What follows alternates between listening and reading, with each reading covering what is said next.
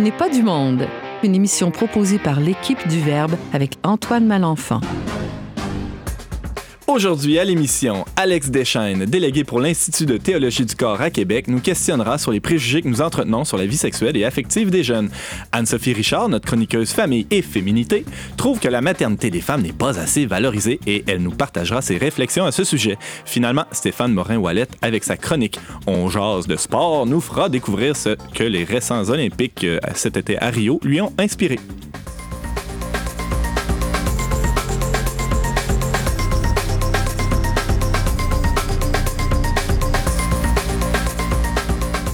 Bonjour à tous, bienvenue à On n'est pas du monde, votre magazine culturel catholique. Ici votre animateur Antoine Malenfant qui sera avec vous pendant la prochaine heure. Cette semaine, on commence avec Alex Deschaines qui nous parle des jeunes, de la perception qu'on a d'eux et de, l'impact qu'a cette perception sur eux-mêmes. Alex, tu as vu euh, dernièrement le documentaire intitulé L'amour au temps du numérique qui passé à Télé-Québec? Exactement. Et puis d'ailleurs, on peut toujours voir euh, ce documentaire euh, sur Internet. Si Il est toujours en ligne. Oui, exactement. Et puis au fond, ma, chronique qui a pour titre Qui sont nos jeunes C'est un peu euh, en réaction à ce documentaire-là. Et donc, dans ce documentaire, on voyait des jeunes, je dirais plutôt dans, dans la vingtaine. Et, et l'image finalement qui ressort de ça, et qui, qui, qui est l'image peut-être qui ressort des jeunes en général dans la culture ou bien dans les, les films pour ados, c'est que les jeunes sont obsédés par le sexe. Par la beauté, par le corps, oui. Déjà, avec le, titre L'amour au temps du numérique fait, référence à l'amour au temps du choléra. C'est comme ça va pas bien. Là. Le, le numérique, c'est pas très drôle. Et Sophie Lambert, la réalisatrice, euh, trace un portrait ou peint un portrait euh, pas, si, pas si reluisant, finalement. Non, exactement. Alors, c'est un portrait assez. Euh, triste, disons, de, de, notre jeunesse. Mm-hmm. Et puis donc, à, à cette époque, comme tu dis, du numérique où tout est peut-être facile et rapide. Alors, euh, justement, on, on, montre les jeunes comme quoi les jeunes ne croient pas en l'engagement, ne croient pas en l'amour, ne croient pas qu'on peut être en couple pendant des années, toute une vie sans se tromper. Euh, des jeunes qui ont des aventures d'un soir, des relations multiples ou même des couples ouverts. Vous voyez, un couple, on est en couple, mais on se permet d'avoir des aventures sexuelles à gauche et à droite. Dans un consentement mutuel. Euh, Exactement. Et moi, mon, mon point, en fait, c'est que je ne crois pas en cette image des jeunes. Non pas que c'est un mauvais documentaire, je crois que c'est un portrait fidèle de certaines tendances destructrices chez plusieurs jeunes. Entre autres, ce qui a trait à, à la relation justement au numérique, aux, nouveaux bidules et machins qui, qui, sont disponibles et qui viennent modifier en quelque sorte les rapports Exactement, et peut-être que les rapports humains eux-mêmes deviennent des rapports de bidules et de machins, pour le dire comme ça. On en reparlera dans une autre chronique. Et, mais moi, mon point, c'est de, de dire que je crois pas que fondamentalement, les jeunes sont comme ça. Je ne crois pas non plus que les jeunes de mon âge, parce que c'est un peu mon âge, qui les jeunes de, dans la 20, entre 20 et 30 ans qu'on voyait dans le documentaire, je ne crois pas que les jeunes de mon âge sont comme ça. Ben, sur quoi repose cette croyance, justement? Tu ne crois pas qu'ils sont comme ça? J'imagine que tu te bases sur quelque chose pour affirmer quelque chose comme ça. Ben, la question, c'est comment répondre aux désirs des jeunes? Parce que uh-huh. si on dit des ados ou des jeunes que ce qu'ils désirent, c'est le sexe, que tout ce que les ados désirent, c'est du sexe, ils vont le croire, ils vont chercher le sexe. Et ils vont devenir justement cet ado, ce jeune adulte dans le reportage qui est désillusionné, puis qui cherche l'amour partout. Et au contraire, moi, et je travaille beaucoup avec les ados, quand je regarde les ados, les jeunes, je vois des jeunes hommes, des jeunes femmes qui ont d'immenses désirs. Voilà, c'est quoi un jeune? C'est justement, c'est à 12, 13 ans, quand la puberté nous rentre dedans, alors il y a tous les désirs pour l'autre sexe puis qui, montent. Et, je crois que les jeunes, profondément, en fait, c'est des êtres de désir. Et mais, mais, mais, qui désirent profondément faire quelque chose de grand de leur vie, qui désirent connaître l'amour, qui désirent être importants pour quelqu'un, que leur vie soit importante, qui veulent être heureux et rendre les autres heureux alors que le documentaire présentait des jeunes presque désillusionnés ou éteints en quelque sorte. Voilà, exactement. Moi, je pense qu'en fait, les jeunes dans ce documentaire, pour beaucoup, c'est qu'ils ont perdu leur désir mhm. parce qu'on les a pas nourris ou ils croient que ce qui va combler leur désir, au fond, c'est une sorte de fast-food. Euh, je reprends un peu une image de Christopher West qui, euh, si je suis dans le désert et qu'on me donne rien à, manger, et qu'on me présente euh, une poubelle, qu'est-ce que je vais faire? Je vais aller fouiller dans la poubelle, voir s'il y a de la nourriture parce qu'on m'a jamais donné d'autre nourriture que ça. Mhm. Et la question donc que je pose dans ma chronique, c'est quel reflet d'eux-mêmes nous transmettons aux jeunes? Puis je peux peut-être juste, pour vous mieux faire comprendre mon idée, euh, conter une anecdote. Moi, je, je- ça fait deux ans que j'anime un camp d'été sur la théologie du corps, un camp justement sur l'amour, sur l'affectivité, sur les relations amoureuses comme les, les amitiés et tout ça. Et c'est un camp mixte, et ça dure huit jours. Excuse-moi, je t'in- je t'interromps, mais pour le bénéfice de, de tout le monde, la théologie alors, du corps. oui, alors on, on va sûrement revenir là-dessus dans d'autres chroniques. Oui. Mais donc, bref, rapidement, c'est un, un enseignement que Jean-Paul II a donné au tout début de son pontificat, justement sur l'homme et la femme, sur la différence sexuelle, sur euh, l'appel à l'amour à laquelle chaque être humain, chaque homme, chaque femme est appelé. Mhm. Donc, euh, on dit aussi souvent que c'est une, euh, une théologie sur le sexe, sur la sexualité, sur l'amour, et c'est tout à fait vrai, tout ça. Oui. Euh, je dirais qu'il y a beaucoup plus que ça aussi. Oui, oui. Et, et c'est un enseignement incroyable, magnifique et qui mérite justement d'être... euh, En fait, quand je partage la théologie du corps, que ce soit aux, aux jeunes, mais comme aux adultes aussi, pour beaucoup, c'est une grande découverte. Pourquoi? Parce que c'est un message positif Uh-huh. qui, qui, justement, va toucher profondément nos désirs les plus profonds, les Mhm. plus ancrés en nous, qui sont ce désir dont je parlais tout à l'heure de, de faire quelque chose de grand de sa vie, de donner sa vie. On est fait pour le don. Donc Jean-Paul II avait, avait compris qu'il fallait annoncer quelque chose de, de, de positif. positif. Pas, juste, donc, euh, ne pas ci, ne pas ci, ne Oui, pas oui, ça. Mais il va, je pense que Jean-Paul II, c'est ça, c'est qu'il il a eu le don de susciter euh, le désir de, de, de faire quelque chose de grand de sa vie. Une proposition qui rejoigne les aspirations Eh, des Exactement. Et ça fonctionne énormément avec les jeunes. Euh, ce que je vois, en fait, bon, alors je disais, je, je fais un camp euh, sur le sujet qui dure huit jours. Et, et la première année, quand j'ai voulu lancer ça, je nommerai pas la personne, mais quelqu'un de très influent dans l'Église m'avait dit, mais Alex, t'es fou. Tu peux pas faire ça, un camp de huit jours avec des et des filles, un camp mixte. Ils vont rien foutre, ils vont perdre leur temps, ils vont faire des niaiseries. Et sur le coup, j'avoue que ça m'a un peu ébranlé. Mais ça, vite, je me suis vraiment rendu, je me suis rendu compte que non. Ils vont, oui, ils vont faire ça si on croit seulement qu'ils peuvent faire ça. Mhm. Et donc, euh, au fond, la question, c'est peut-être quelle idée nous-mêmes nous avons des jeunes? Uh-huh. Qu'est- Qu'est-ce qu'on pense vraiment de nos jeunes? Et, et en fait, moi, rapidement, moi, je mets la barre haute quand je commence le camp. Non pas par des, des, des, règles où je leur fais une liste de règles de ce qu'il ne faut pas faire dans le camp. Non, pas du tout. Simplement, j'éveille, comme, comme je viens de dire un peu, le, désir en eux. Et puis, euh, en leur parlant de beauté et tout ça. Et puis, bon, déjà aussi, euh, je viens au camp avec mon épouse, avec euh, mon fils qui a 18 mois. Donc, ils, voient ça aussi, ils voient des modèles autour d'eux.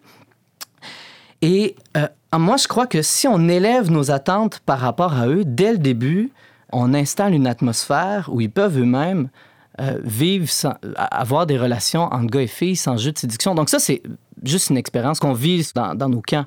Mais je crois qu'en général, dans notre société, si on croit en nos jeunes, nos jeunes sont capables de réaliser des choses extraordinaires.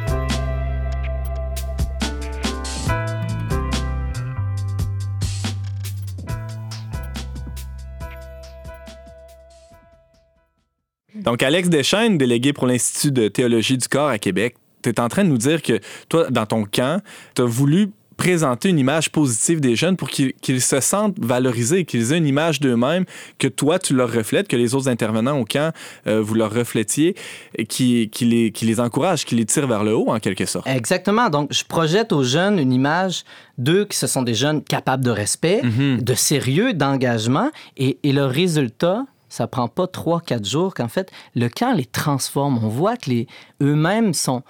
On le voit dans leur regard, dans leurs attitudes, dans ce qu'ils disent, dans leurs interventions. On voit des jeunes qui prennent des décisions, qui veulent regarder différemment, les gars qui veulent regarder différemment les filles, les filles qui vont aussi euh, donner une image d'elles ou bien regarder différemment les hommes. Et puis en fait, moi je crois que les adolescents, comme les jeunes, veulent des relations significatives avec les adultes. Et en créant des relations authentiques avec eux, on est certain de voir des résultats au-delà de, de nos attentes. Anne-Sophie?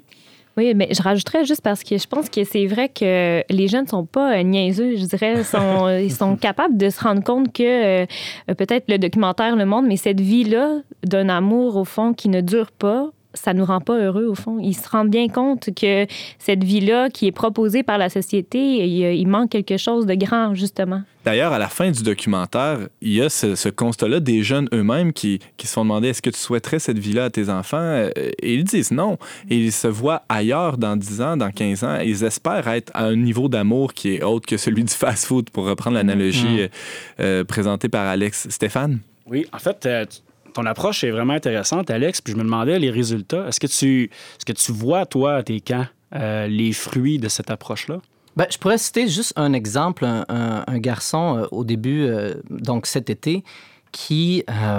alors, ils étaient quelques garçons, un petit groupe, donc trois jeunes dans notre camp, qui au début, ils étaient, en fait, entre eux, il disait toutes sortes de niaiseries à propos des filles, donc euh, c'était vulgaire et tout ça. Donc moi, ça n'a pas pris de temps que dès le premier jour. Euh, les a cassés. Ouais, ben, euh, ben je les ai cassés. Encore là, j'ai une attitude au fond. Je leur ai dit, il y en avait deux en particulier qui étaient comme plus leaders. Et je leur ai mhm. dit, les gars, je, vous, avez vraiment un don, vous avez un leadership, et vous, vous entraînez les autres. Puis je sais que vous êtes capable de faire quelque chose de mieux de votre, de votre mhm. leadership.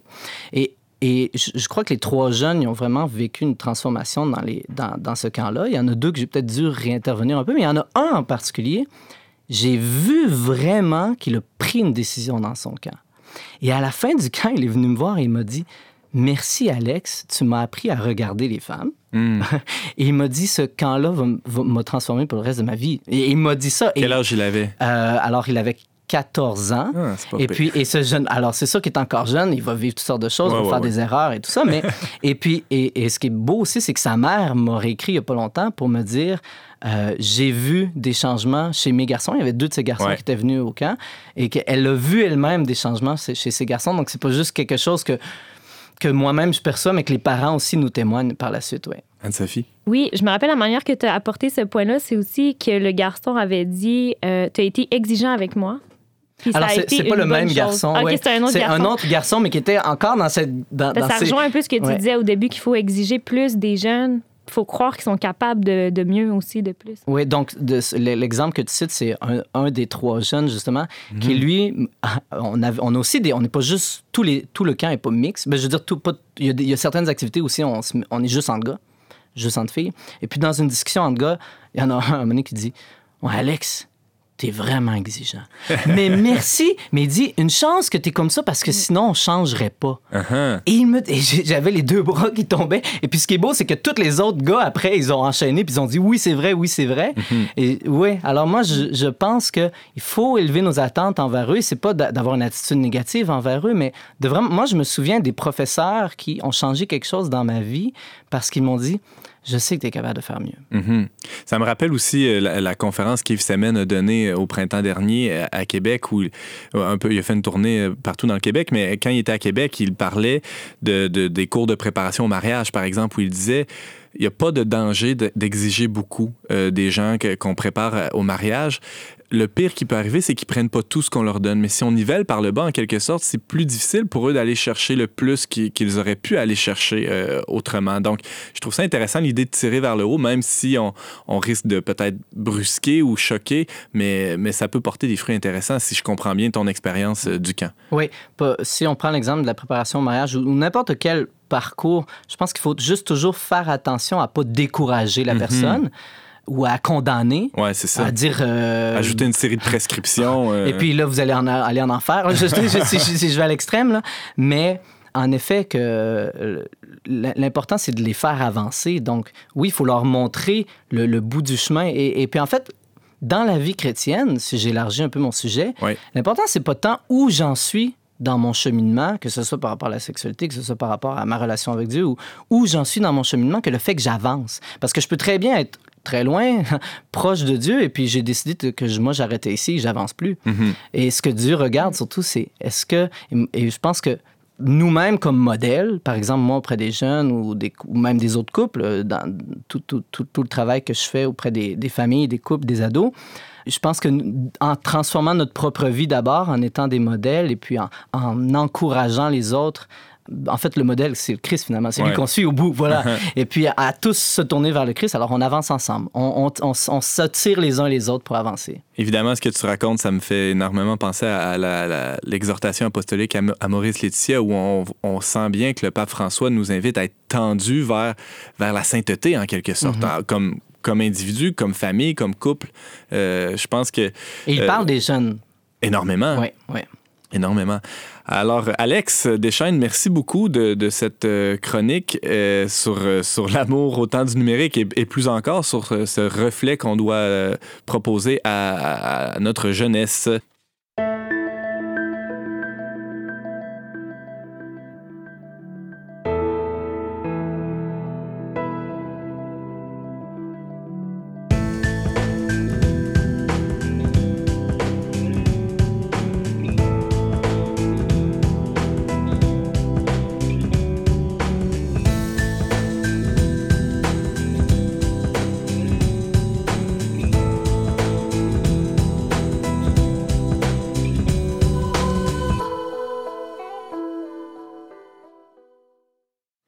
Vous êtes à l'émission On n'est pas du monde avec Antoine Malenfant et ses chroniqueurs.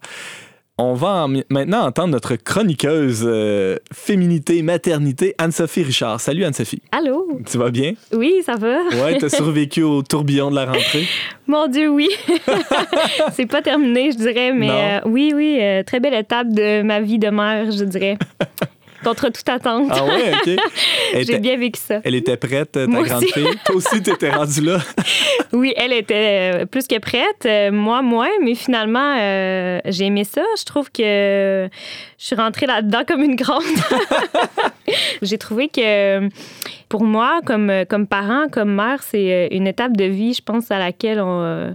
Euh, j'avais de laquelle j'avais peur, mais euh, je- en réfléchissant, je pense que euh, je suis contente de relever comme un défi pour moi de rentrer mes enfants dans le monde, dans la société, puis aussi. Parce que toi, t'es pas du monde, hein. C'est comme Non, tout le monde ici ça. autour de la table. hein, Pour c'est ça, je suis ici.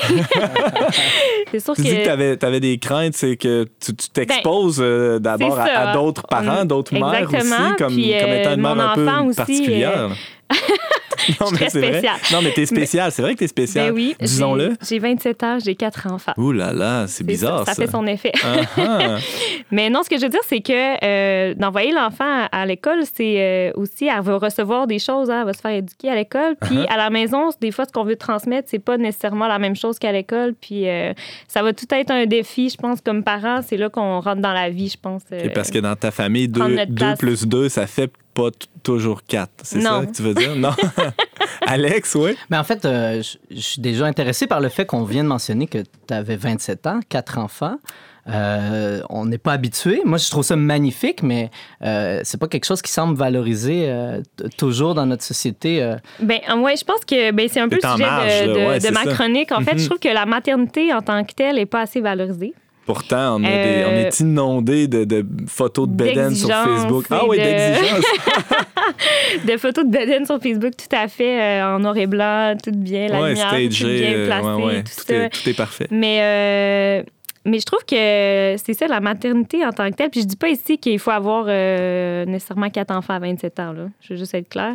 Mais ce que je veux dire, c'est que la maternité en tant que telle, c'est-à-dire le fait d'avoir des enfants, je pense qu'elle est souvent ombragée par euh, toutes sortes d'exigences qui, qui sont mises soit par la société ou par les femmes entre elles ou euh, bon, à travers Facebook, justement, Instagram, Pinterest. Qui sont des réseaux sociaux très populaires C'est ça. chez, chez les ménagères de ton espèce.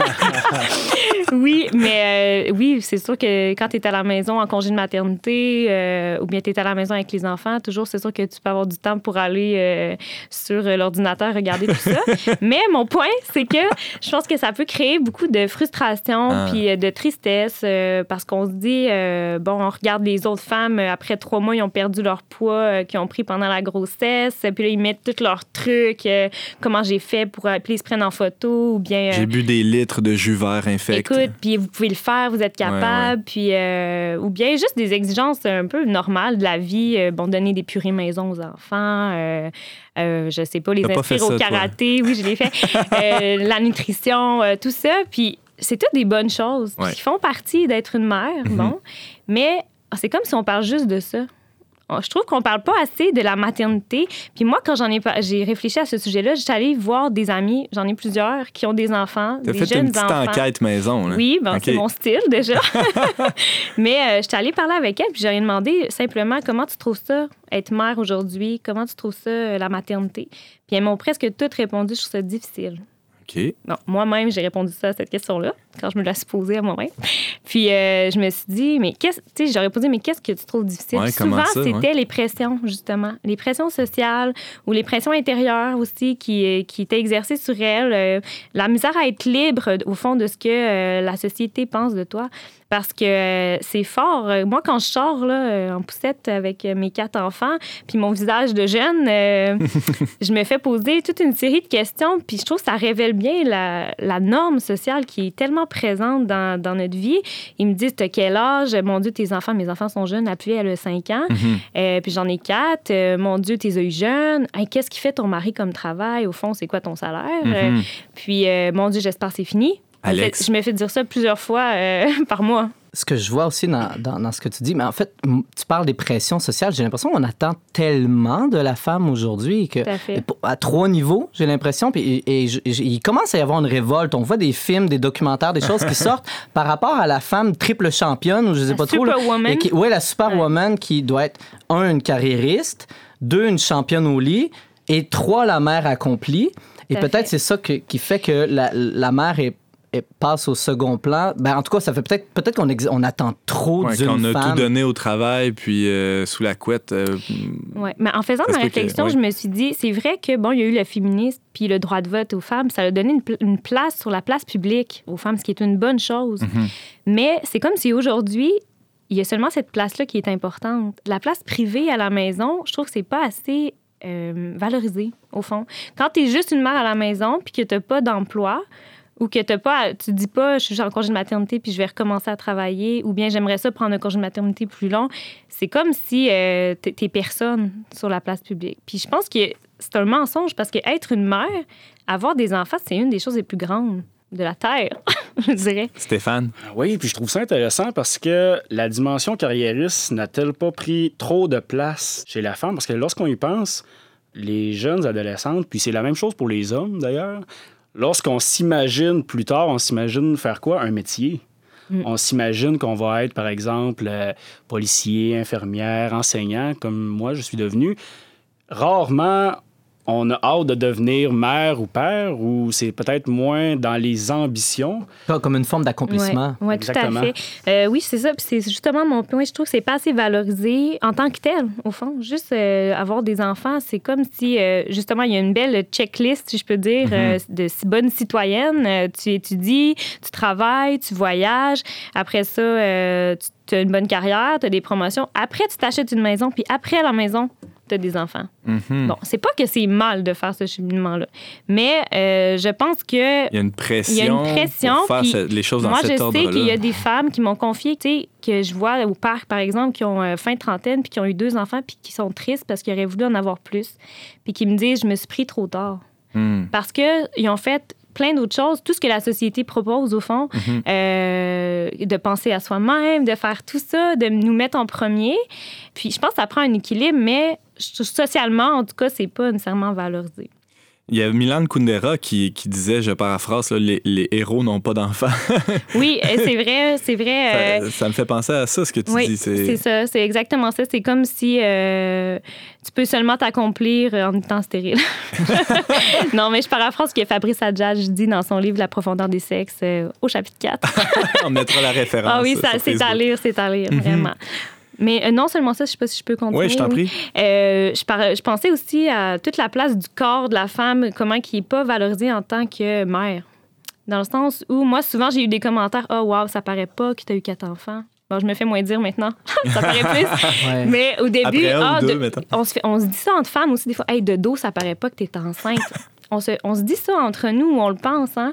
Puis je pense que ça, ça nous fait du tort. Mm. Au Et- fond, et je- je voudrais que ça soit plus valorisé. Alors que les sur le coup, c'est peut-être flatteur, mais. Oui, euh, dans le fond, on est content, de- Uh-huh. mais au fond, il il y a quelque chose de beau d'emporter le souvenir ou la marque d'avoir donné la vie. Alex? Je trouve, je trouve ça beau, Yves Semen, qui est euh, un auteur euh, spécialiste de la théologie du corps et qui compare un peu les, les vergetures chez la femme au, au- du Christ en disant ça- voilà des marques de beauté, on devrait trouver ça beau. Exactement. Euh, non plus voir ça comme euh, oh, là, que- De beauté parce que signe d'un bah, don. signe d'un don, Exactement. signe d'un Oui. grand amour. Mhm. Oui. Puis c'est pas assez. Le corps de la femme est soit, euh, je dirais, utilisé, en- soit porn- pornographiquement, je Ouais, dirais, ou bien euh, pour chez les grands designers de la mode que finalement, ils n'ont aucune courbe de femme. Justement, sûrement, je ferai une chronique sur la mode et la maternité, éventuellement, mais euh, c'est un autre point, je pense, que qui serait, je pense, à valoriser plus. Euh, wow, t'as eu des enfants, OK, t'es belle. euh, je ne sais pas. J'ai pas de solution non plus miracle à ça, mais je pense qu'en société. Juste d'avoir une euh, vigilance quant au langage utilisé euh, Ouais, aux interpellations en- entre femmes, mais aussi euh, en- entre euh, êtres humains, tout simplement. Oui. Alex? Ben, tu parles de la femme, mais- mais que ce soit l'homme ou la femme, on est fait pour donner sa vie et donner la vie. C'est ça qui, qui profondément nous accomplit comme personne, qui rend profondément heureux. Et, et comme tu dis souvent, on, C'est pas valorisé. on- C'est pas oui, valorisé, voilà. Le, le travail, c'est quelque chose euh, de bon, mais, mais et pour l'homme, l'homme aussi euh, doit pas oublier qu'en fait le travail est fait pour la famille, est fait Est pour la service, société, est un service pour la vie et pas juste que- comme un accomplissement de soi personnel. Exactement. Le don n'est pas valorisé. J'entendais une femme qui me disait euh, Moi, j'aimerais ça, arrêter de travailler, puis rester à la maison avec mes enfants, comme un don gratuit, au fond. Puis est-ce qu'elle se fait dire dans sa famille ou au travail C'est euh, T'es folle, euh, tu vas gâcher ta vie, euh, fais pas ça. Au fond, elle disait Je trouve ça dur parce que c'est pas valorisé. C'est pas Hey, OK, vas-y, tu vas être Mm. encouragée. Puis la femme, elle a besoin d'encouragement. dans Mais d'ailleurs, il y a une ça. sociologue de Québec, Annie Cloutier, qui a, qui a sorti un livre il y a quelques années, mais en fait deux, trois ans peut-être, qui s'appelle Aimer, materner, jubiler. Oui. Elle, est- elle, elle se dit féministe, mais, euh, mais disons alter-féministe, on pourrait Oui, dire. Qui, elle propose que, qu'on revalorise justement qu'un des deux parents, et peut-être même idéalement la mère, euh, selon, selon ce qu'elle propose, pour s'occuper des enfants durant les, les- les premières années de vie de, de, de l'enfant. C'est, elle propose qu'il y ait une vraie revalorisation de Oui, ça. c'est ça, oui. J'ai lu un peu, euh, c'est, elle s'indigne un peu au fond de- Mm. du féminisme qui, euh, au fond, ne met pas la femme au centre, mais plutôt euh, des idées, des idéologies de ce que la femme devrait être, j'ai Mm. l'impression. Puis euh, ça, je pense, ça fait beaucoup de tort euh, aux femmes. Toutes les femmes à qui j'ai parlé, je pense qu'il y a quand même une souffrance chez la femme en ce moment dans notre société qui est un peu cachée ou niée ou qu'on n'est pas capable de mettre de mots dessus. Mais c'est ce que je veux faire, mettre des mots. Puis quand j'en ai parlé avec mes amis, ils m'ont dit c'est ça, ça me fait du bien que tu le dises parce que c'est ça que je vis. Je vis de la pression intérieure. Je me sens. C'est difficile aussi parce que aujourd'hui, on s'attend à ce que la femme soit euh, indépendante financièrement, alors que dans les faits, quand tu portes un enfant pendant neuf mois, après ta couche, il faut que tu te remettes de l'accouchement puis que tu t'occupes du bébé. Il y a nécessairement une forme de Deux ans minimum Mhm. euh, que tu ne peux pas être indépendante financièrement. Mhm. Puis elle en parle un peu, Annie Cloutier, dans son livre de ça aussi. Puis euh, oui, c'est ça. Puis une autre chose aussi que je voulais dire par rapport à, à la femme, euh, le fait de la sensibilité aussi, je trouve que c'est pas assez valorisé, le fait que la femme soit sensible. Je sais pas si on a le temps que j'en Ben, parle absolument, un petit peu. mais il y, y une- il y a une compagnie de produits d'hygiène féminine qui a fait beaucoup de millage là-dessus, euh, qui a dit, euh, le- le- le- on peut voir le, le mot-clic hashtag like a girl. Euh, je me demande si c'est pas Tampax ou une autre compagnie du genre qui a dit pleure comme une fille ou cours comme une fille Ah oui, euh, oui. Et, et chante comme une fille. Puis les, les- enfants euh, euh, réalisaient l'action avec une sensibilité quasiment exagérée, comme si c'était dévalorisé. Exactement. C'est ridiculisé, je dirais. Je pense que c'est un mensonge de penser ça, puis ça fait du tort à tout le monde. Monde. Parce que la sensibilité féminine, c'est une chose qui est bonne.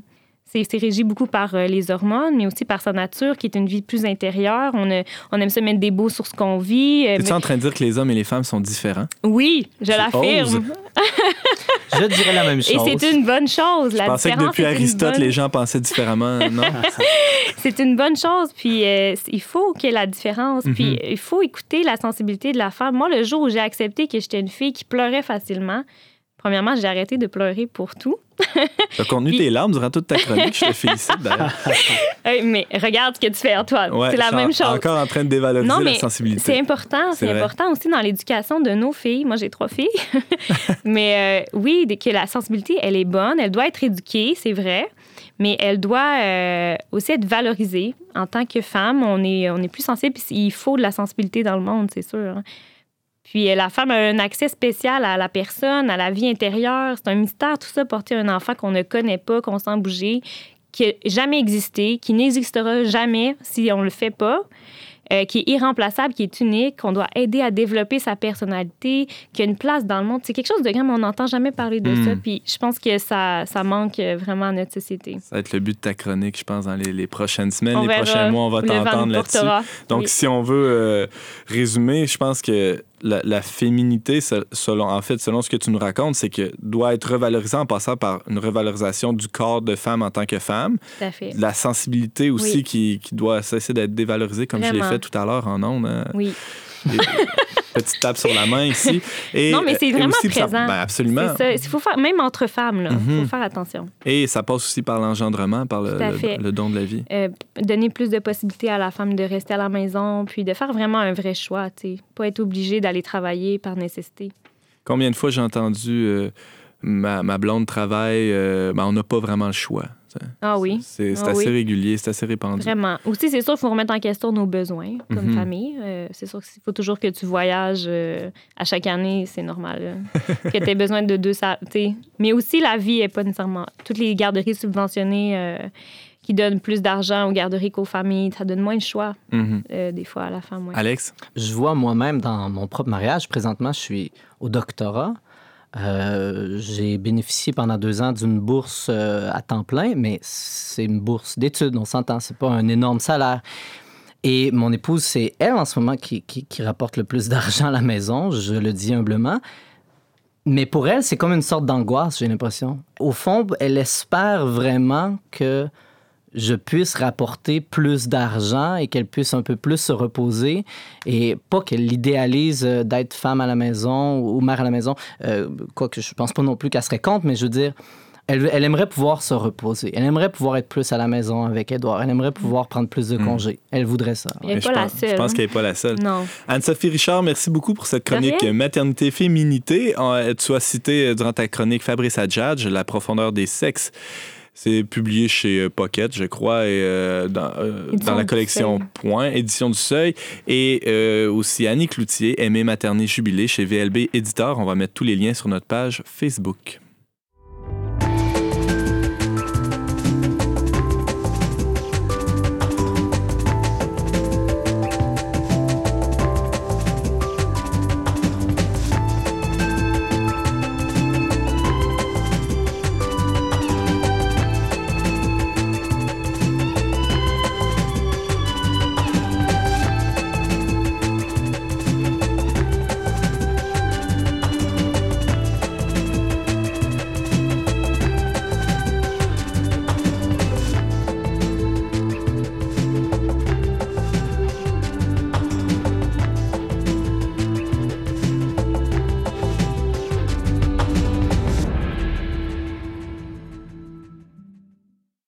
Vous êtes toujours à l'écoute d'On n'est pas du monde avec Antoine Malenfant au micro. C'est votre magazine culturel catholique. Alors, euh, sans plus tarder, on passe à notre euh, chronique sport. On jase de sport, entre guillemets, ferme les guillemets, avec, avec notre ami collègue Stéphane Morin-Wallet. Salut Stéphane. Merci beaucoup Antoine. Alors, Le choix du sujet euh, de ma chronique aujourd'hui ne va surprendre personne étant donné que ça a fait les manchettes de l'actualité sportive ces derniers mois. Tu parles du tournoi de cricket de En Saskatchewan? Non, je ne parle pas de ça. Je parle bien sûr des Jeux olympiques qui ont eu lieu à Rio euh, du 5 au 21 août 2016, donc en août dernier.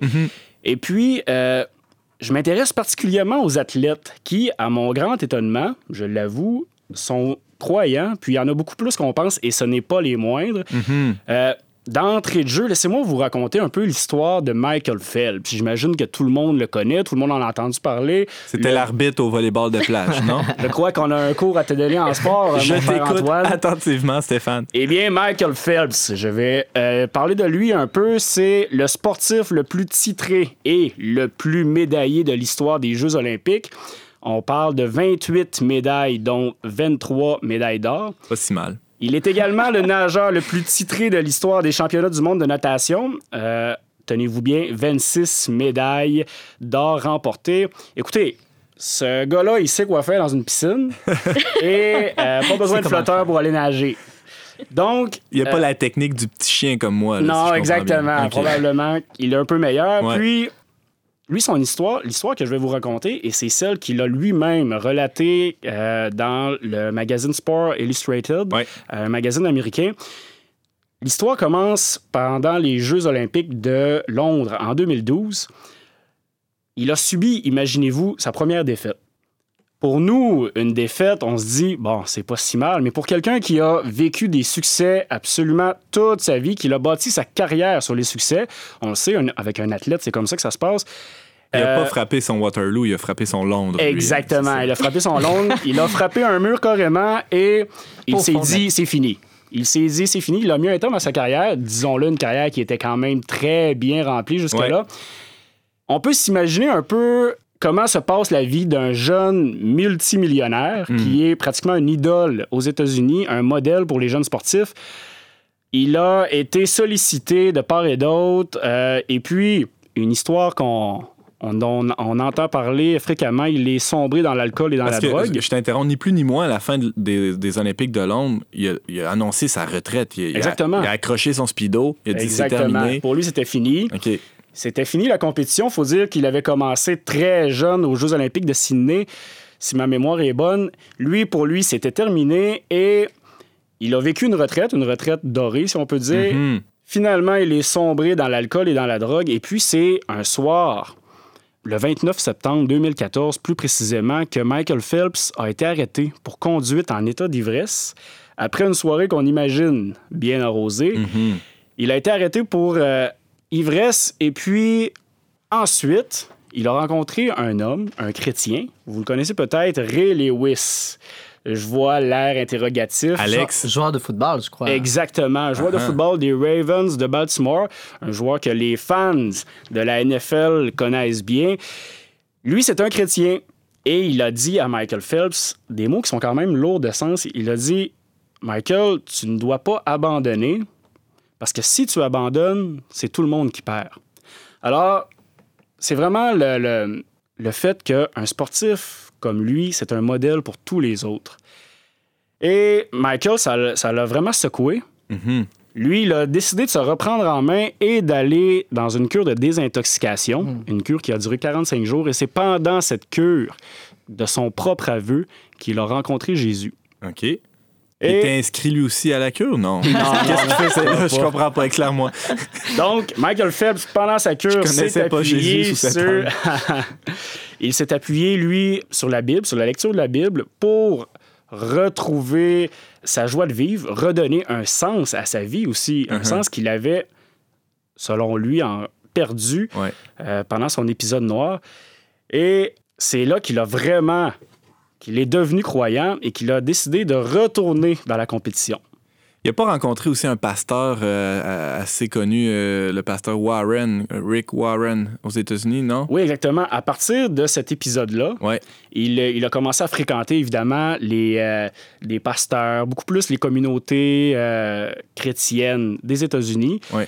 Et puis, pour un peu montrer que le nouveau Michael Phelps, celui Ouais. qui était maintenant croyant, pouvait performer. Il a décidé de se réinscrire. Il, est- il a décidé, ni plus ni moins, de retourner à la compétition. Puis il faut quand même dire qu'une préparation pour les Jeux olympiques, c'est quelque chose Ça se d'exigeant. fait pas du jour au lendemain. Non, exactement. Alex, Mais ce que je comprends, au fond, c'est que sa foi, neuve, euh, toute jeune, euh, l'a motivé à, à recompétitionner, l'a motivé euh, dans l'entraînement. Puis en plus aussi, pour lui, c'était un désir de témoigner aussi euh, de sa foi en, en- en accomplissant son sport, tout simplement. Exactement. Surtout le désir de témoigner. C'était le fait de. Il voulait aussi utiliser sa notoriété pour que les gens voient euh, qu'est-ce que le Seigneur avait fait pour lui. Donc, quelle meilleure façon que d'aller dominer son sport aux Jeux olympiques de Rio? Anne-Sophie. Mais au fond, tu veux dire qu'il ne s'est pas arrêté à sa défaite? Non, Il est passé par-dessus, puis euh, même qu'il a gagné hein, encore beaucoup Encore de pas médailles. hein. Faut pas Oui, voler tout ton à fait. punch. en fait, on parle d'une euh, performance assez incroyable, encore une fois, de Michael Phelps aux Jeux olympiques de Rio. Écoutez, cinq médailles d'or et une d'argent. Donc, on peut dire que son retour, là, ça s'est passé euh, comme sur des roulettes. Donc, s'il avait décidé, euh, hypothétiquement, là, bon, il a sa conversion, il décide d'aller finir sa vie dans un ranch euh, du sud des États-Unis, bien tranquille, à regarder les chevaux euh, courir. Malgré cette conversion-là, personne n'en aurait entendu parler. On ne ferait pas une chronique sur lui aujourd'hui. Les médias ne se seraient pas intéressés à cette conversion-là dont on, dont on vient de parler. Donc, le fait qu'il soit retourné dans la piscine et qu'il euh, ait pu accrocher quelques médailles de plus à son, sa jolie collection, ça, ça a permis de, de mettre de l'avant cette conversion-là dont, dont tu viens de nous parler. Alex, t'en, t'en Ben, penses quoi? Moi, ce que je vois, c'est qu'au fond, dans, dans ce que tu dis, c'est que il n'y a pas un aspect de notre vie pour Dieu qui est insignifiant, que ce Mm. soit l'art, le sport, ou euh, donc euh, Dieu peut être présent aussi euh, dans, dans la vie d'un sportif, puis motiver son sport, motiver ses, euh, ses performances. Ce qu'il dit lui-même, c'est vraiment intéressant. Il dit J'ai commencé à croire qu'il y a quelque chose de plus grand que moi, puis qu'il y a un Mm. but pour moi sur cette terre. Donc, on dirait que lorsqu'on arrête de vivre pour soi-même et qu'on on commence à vivre pour quelque chose de plus grand, c'est une nouvelle source d'inspiration. Puis, euh, je crois que c'est assez clair que c'est ça qui Mhm. l'a animé. Surtout venant d'un gars qui, pendant un certain temps de sa vie, pensait qu'il n'y avait rien de plus grand que lui. Exactement. Ben, c'est ce que je me posais comme question. Est-ce qu'il n'y a pas un danger parfois, que ce soit dans, dans le sport, mais aussi, je sais pas moi, une vedette, un acteur au cinéma, de, de finir par se prendre peut-être pour un dieu quand, quand on a tout le monde qui nous adule? et- Un Euh, animateur de radio, peut-être. Peut-être. en fait, je le crois aussi. Puis je, euh, je pense que pendant son, sa traversée du désert, si on peut dire, c'est un peu ça qui lui a nuit. C'est le fait de perdre le sens de sa vie parce que à partir du moment où tu as vaincu et que tu es euh, tu n'as plus rien à gagner dans ton sport, eh bien euh, tu vas vivre pas une quête de chose. sens. euh, exact. C'est dur la défaite.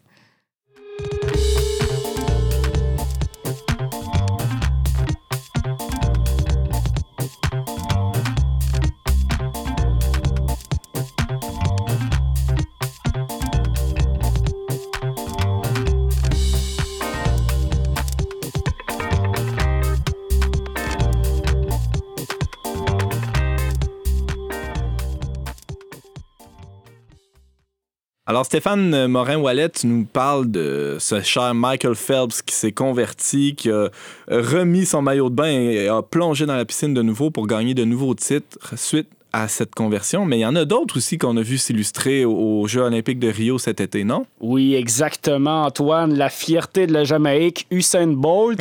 Écoutez, C'est un mal commode, lui, je pense. Ouais, ouais, un peu. Celui-là, on l'avait, euh, il avait déjà partagé euh, ses croyances, notamment à travers son compte Twitter, lorsqu'il avait euh, écrit, par exemple, en 2012, euh, pendant les, les Jeux olympiques de Londres, Je souhaite remercier Dieu pour tout ce qu'il a fait pour moi, car sans lui, rien de tout cela n'était possible. Hmm. Autrement dit, pour lui, ses performances, c'est à Dieu qu'il les doit. Et il faut dire aussi que lorsqu'il performe sur la piste, il porte toujours une médaille miraculeuse, euh, la médaille de Sainte-Catherine Labourée. Alors, un autre croyant, et ce n'est pas le, le- le dernier venu, si on peut dire, Usain Bolt, tout le monde le connaît. Mm, mm, mm. Puis ça, c'est vraiment les peut-être les plus connus, ceux que les auditeurs et les auditrices peuvent reconnaître, mais il y en a plein d'autres, des athlètes qui ont la foi et puis qui utilisent la foi pour se dépasser eux-mêmes. On peut penser, euh, par exemple, à une athlète qui a bien performé en gymnastique. La gymnastique, une discipline que dans laquelle je performais très bien moi-même quand j'avais 14 mois. Simone Biles. Ah ben, tout le monde la connaît, Simone Biles. Simone Biles. L'américaine américaine aussi. Oh oui, elle a eu des jeux incroyables. Mm-hmm. Combien de titres elle a eu? Euh? Elle a gagné, imaginez-vous, quatre médailles d'or et une de bronze. Mais elle, ce qui est le plus impressionnant, c'est que dans sa routine de préparation, elle ne fait aucun compromis pour la prière. Donc ça, c'est un incontournable dans sa préparation et on doit dire que euh, dans un horaire chargé, parce que l'horaire d'un athlète, c'est extrêmement chargé, particulièrement pendant les compétitions, elle, elle fait son chapelet, elle va à l'église et on voit bien que ça lui rapporte.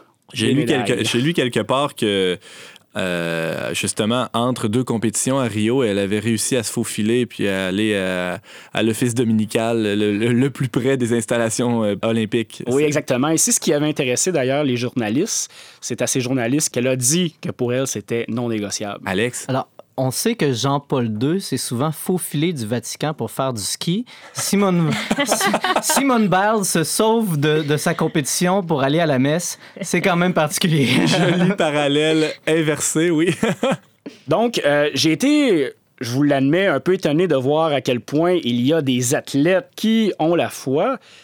J'ai continué ma recherche sur les Jeux olympiques parce que, vous me connaissez, je suis quelqu'un de très curieux, puis j'ai un petit intérêt pour l'histoire. Vous le savez, j'enseigne l'histoire. C'est pas secret pour personne. J'ai fait des, belles découvertes.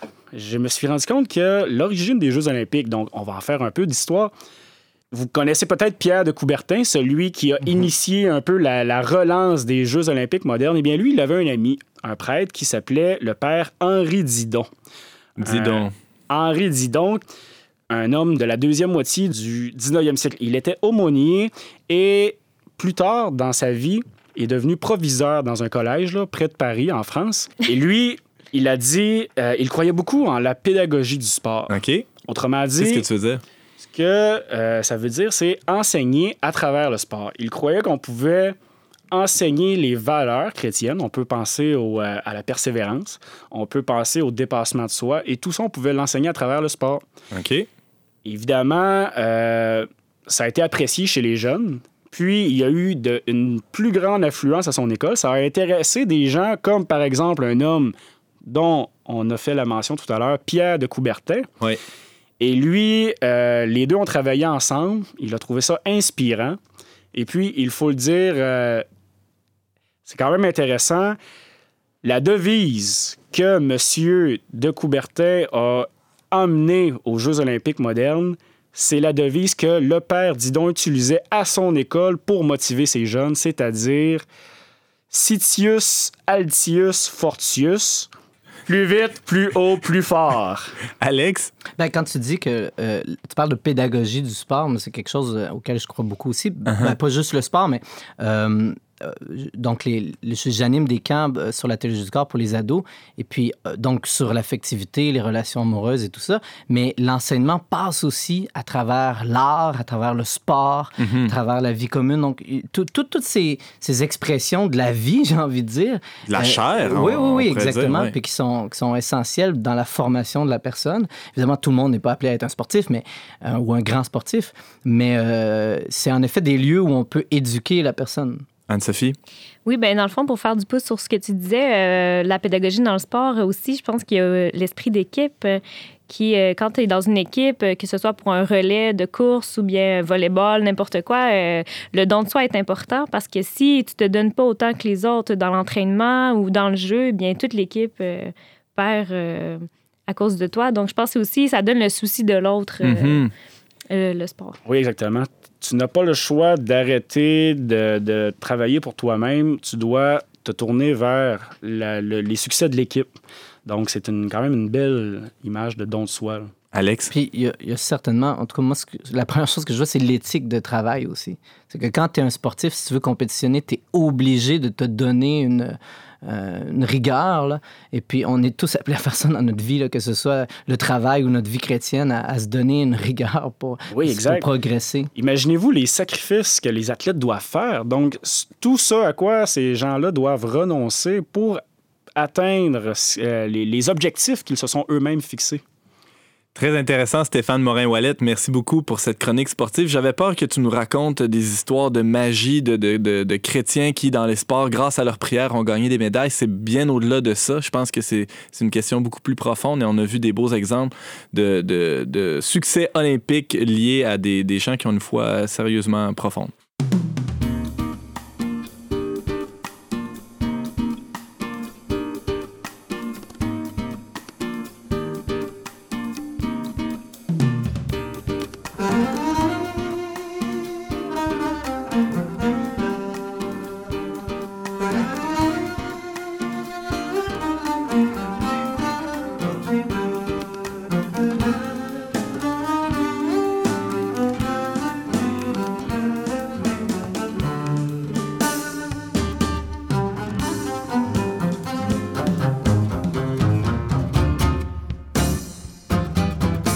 Alors, c'est tout pour aujourd'hui. J'espère que vous avez apprécié cette émission et n'hésitez pas à nous faire part de vos commentaires, de vos questions. Vous pouvez faire tout ça sur notre page Facebook à On n'est pas du monde. À l'animation, votre humble serviteur Antoine Malenfant. Cette émission a été enregistrée dans les studios de Radio Galilée.